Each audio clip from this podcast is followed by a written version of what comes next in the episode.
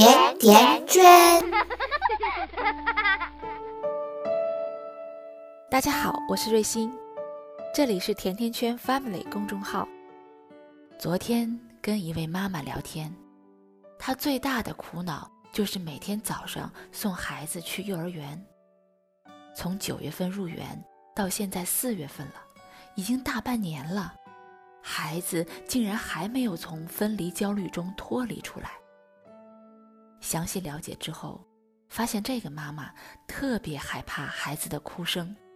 她说：“现在一听到孩子哭，她的汗毛就竖起来了，冷汗和泪水一起狂飙。”瑞欣今天就跟大家分享文渊的这篇文章：理解分离焦虑，允许孩子哭和允许孩子笑一样重要。对于三岁左右的孩子来说，分离必定会产生焦虑，甚至会带来被抛弃的伤痛。不管你之前如何讲故事，如何跟孩子扮演各种入园的游戏，孩子之前也答应的很好。一旦真正的面对分离，孩子仍旧会焦虑、害怕和恐惧，就如同我们第一次离开校园。进入一个新的工作环境一样，虽然有欣喜、期望，但是难免忐忑不安。只不过我们成年人可以通过很多方式来调节自己的情绪，但是孩子不能。很多时候，他们就是通过哭来发泄这种焦虑、害怕、恐惧的情绪，所以。让孩子通过哭来发泄，就显得非常重要。很多父母有一个认识上的误区，总觉得孩子没哭是一件值得自豪的事情，孩子哭了就是胆小不勇敢，不喜欢上幼儿园，是不值得被人称道的事情。但是从依恋关系理论上来讲，依恋关系建立比较良好的孩子。突然要离开熟悉、安全的养育人和养育环境，比如说离开妈妈，是会出现分离焦虑的，哭也是非常正常的现象。相反，那些进幼儿园从来不哭的孩子，反而要仔细考虑依恋关系的建立是不是良好，是不是家长太期望自己的孩子要乖巧。所以，孩子为了获得家长的爱和关注而压抑了自己的需求呢？所以，当孩子哭的时候，家长需要做的就是尽量告诉孩子，如果想妈妈了，实在难过，可以哭一会儿，也可以送给孩子一个小玩具作为妈妈的替代物，告诉孩子，玩具有妈妈的味道，想妈妈的时候可以抱一抱或者摸一摸。幼儿园。老师很忙，安抚到每个孩子是很难的，所以这个工作家长尽量要坐在前面，或者放学后可以通过游戏的方式缓解孩子的各种紧张和焦虑的情绪。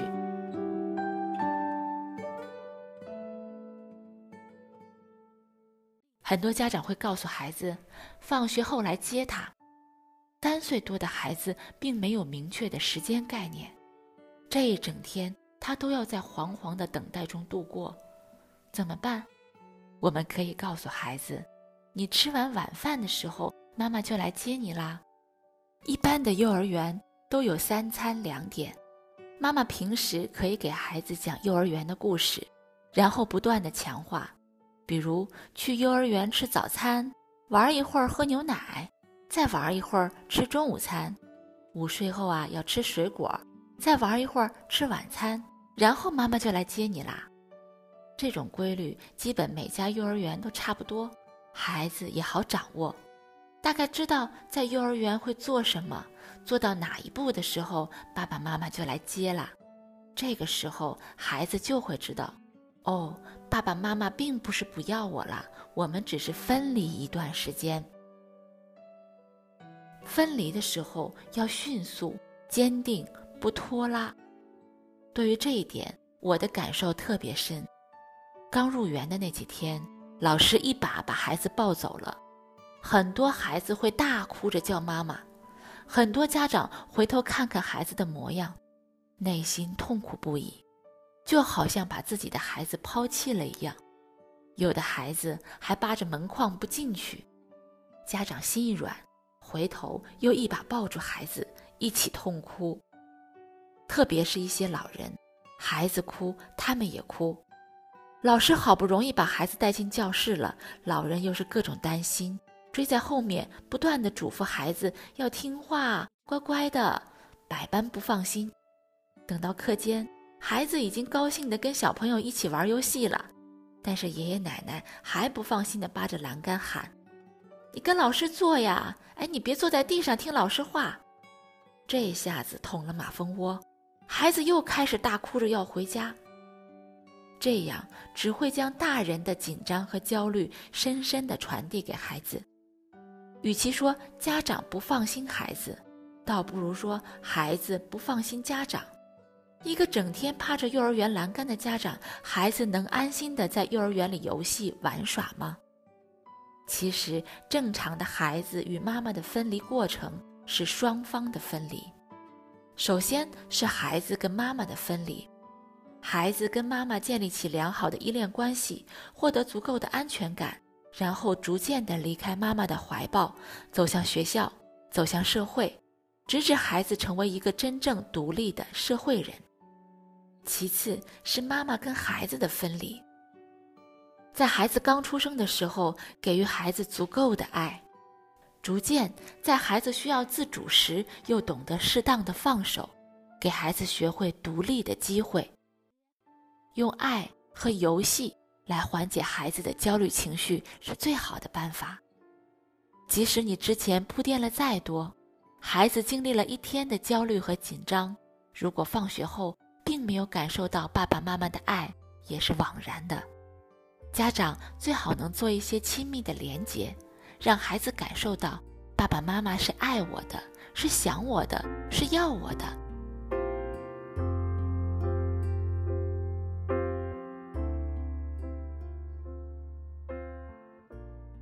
最好的办法就是对孩子表达爱，游戏和抚摸，这。也是疗愈孩子、给孩子补充心理营养的过程。值得注意的是，如果看到孩子委屈想哭，不妨先让孩子哭，家长在一边陪伴，哭痛快之后再让孩子笑，因为哭和笑一样是很好的疗愈剂。我家可乐第一天放学，虽然看到我很高兴，一见面就要我抱着，但是。我感觉得出来，孩子仍旧有一丝紧张和不安，所以一回家我就抱着他玩他最喜欢的荡悠悠游戏，就是抱着他转圈儿，同时左右摇摆，然后假装把他扔到沙发上，看到他又笑又躲，我就会夸张的亲他几口。哎呀，一天没见啦，来让妈妈亲一口。这个时候他就特别开心。然后我又会把他抓起来，接着荡，直到两个人笑的都倒在沙发上为止。我们尽量不要用零食、玩具去哄孩子，这些外在的东西并不能让孩子发自内心的愉悦，也不能提高孩子的心理能量。最好还是用表达爱和游戏的方式，只有游戏和互动，才能真正的跟孩子产生心理的连接。有的孩子放学以后可能还会有点小情绪，不喜欢回答问题，不喜欢游戏。这个时候，肢体接触，比如说抚摸，就是最好的疗愈剂。记得我小时候，南方的夏天特别热，我们一家人在外面乘凉，我躺在竹床上，奶奶一边拿着扇子给我扇风，一边用手轻轻地拍着我的肩膀。我很快就能睡着。每次想到这个场景，我的内心就涌动着满满的感动和爱意。奶奶从来没有说过她爱我，但是从生活中的点点滴滴，我能真真切切地感受到。所以，我们对孩子说“我爱你”是非常苍白的。我们需要时刻用行动去让孩子感受到我们对他的爱。当孩子有情绪、不想说话的时候，我们不可逼迫，只需要静静地陪着他，抱着他，用手轻轻抚摸他的后背，让他内心的情绪随着轻柔的抚摸缓缓地流淌。抚摸是对孩子最好的安慰剂。天空不再阴霾。柳枝随风摇摆，我站在树下发呆，粉红色的云彩，头轻轻的一抬，望见你的风采，拂流苏的裙摆。上挂着粉黛，微微的笑像小孩，站在你家门外，轻轻地把门敲开，害羞的低下脑袋，让我偷偷看。在你回眸的微风里，让我偷偷看你，在你离去的背影里。